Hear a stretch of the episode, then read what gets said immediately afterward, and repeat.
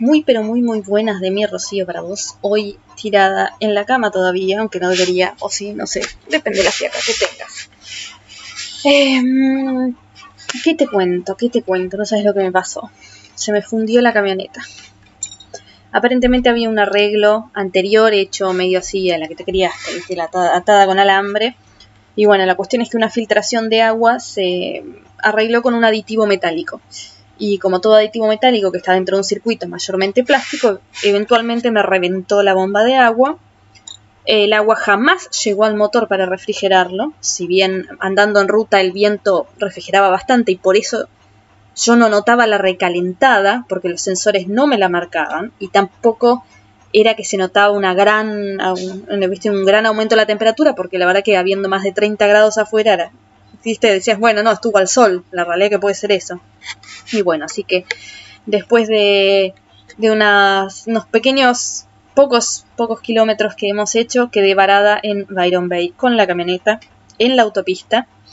Así que, bueno, fue una situación bastante estresante en el momento porque obviamente en autopista, acá las autopistas en general no tienen banquina.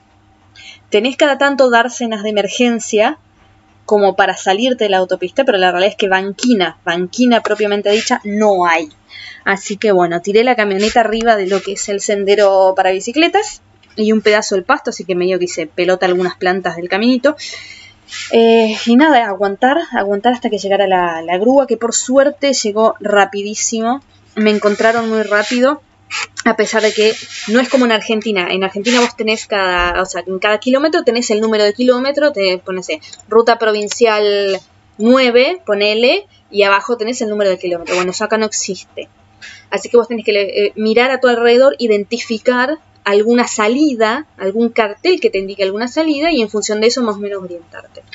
Así que nada, me fueron al rescate los, eh, los de la grúa me llevaron la camioneta a um, un taller. En el taller efectivamente me confirmaron que estaba fundida, que no hay nada que poder hacer.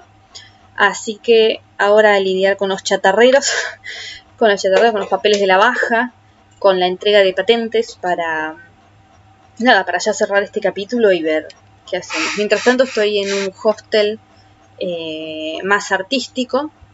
Eh, cerca de una cervecería artesanal, cerca de un cine independiente, eh, con muchas actividades culturales, este, eh, artísticas, nada, mucho movimiento, mucha juventud, mucha vida, así que está bueno para mantenerse entretenido mientras, mientras termino de cerrar esta etapa. Así que, bueno, acá sobreviviendo sin mi camioneta, que mi camioneta a su vez era mi casa, así que básicamente perdí todo. Y bueno, en este proceso también viste que, como quien dice, no hay más que por bien no venga. Bueno, empecé a sacar obviamente todo de la camioneta porque ya está lista para que se la lleve algún chatarrero. Queda ver quién efectivamente viene y hace el servicio de, de remolque. Este y bueno, empecé a hacer la camioneta, empecé a sacar todo lo que tenía, empecé a limpiar un poco, en la camioneta tenía cualquier cantidad de cosas, cosas repetidas, cosas que no sabía que estaban.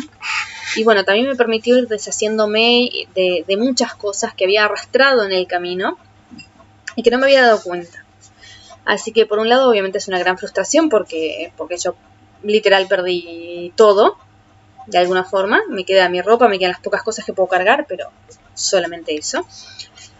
Este, pero por otro lado me permite deshacerme muchísimo más de cosas materiales, me permite dejar ir eh, todo esto. Y si bien sí me hubiese encantado venderla y que me quedara la plata disponible como ahorro, la verdad es que me resuelve problemas más adelante, ¿no? Ya en dos semanas aproximadamente debería reubicarme en Sydney nuevamente para, para empezar a trabajar y la camioneta era un contratiempo porque en Sydney las calles son angostas, la gente maneja muy acelerada, es, un estilo muy capital federal para manejar.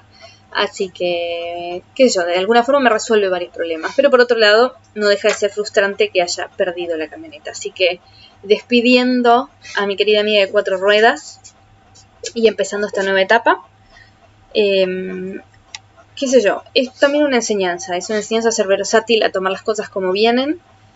Así que aprendiendo nuevamente lo que uno cree que ya sabe, pero en realidad cuando te golpea una situación así tan, tan de golpe, tan inesperada, eh, y te cambia radicalmente los planes que tenías, la verdad que sentís la frustración, te enojas, puteás, gritás, todo lo que vos quieras, pero bueno, hay que tomarlo como viene y, salir adelante. Así que, qué sé yo, te estaré contando a ver cómo termina esta historia, que espero que se resuelva pronto, más que nada la parte de papeles, para que después no aparezcan multas, ni, ni pagos extra, ni nada por el estilo que me pueda llegar a sorprender. Este, y que me pueda llegar a comprometer obviamente las finanzas como para llegar a Sydney y volver a trabajar tranquilo. Así que mientras me refugio en el arte, en las actividades artísticas, eh, musicales, no sé, cerveza artesanal y demás acá en Byron Bay, donde he quedado varada, por suerte, muy cerca de los unos amigos que me pudieron dar una mano enseguida. Me escuchaste, escuchen, nos escuchamos hasta la próxima, ¿te parece? Besote enorme.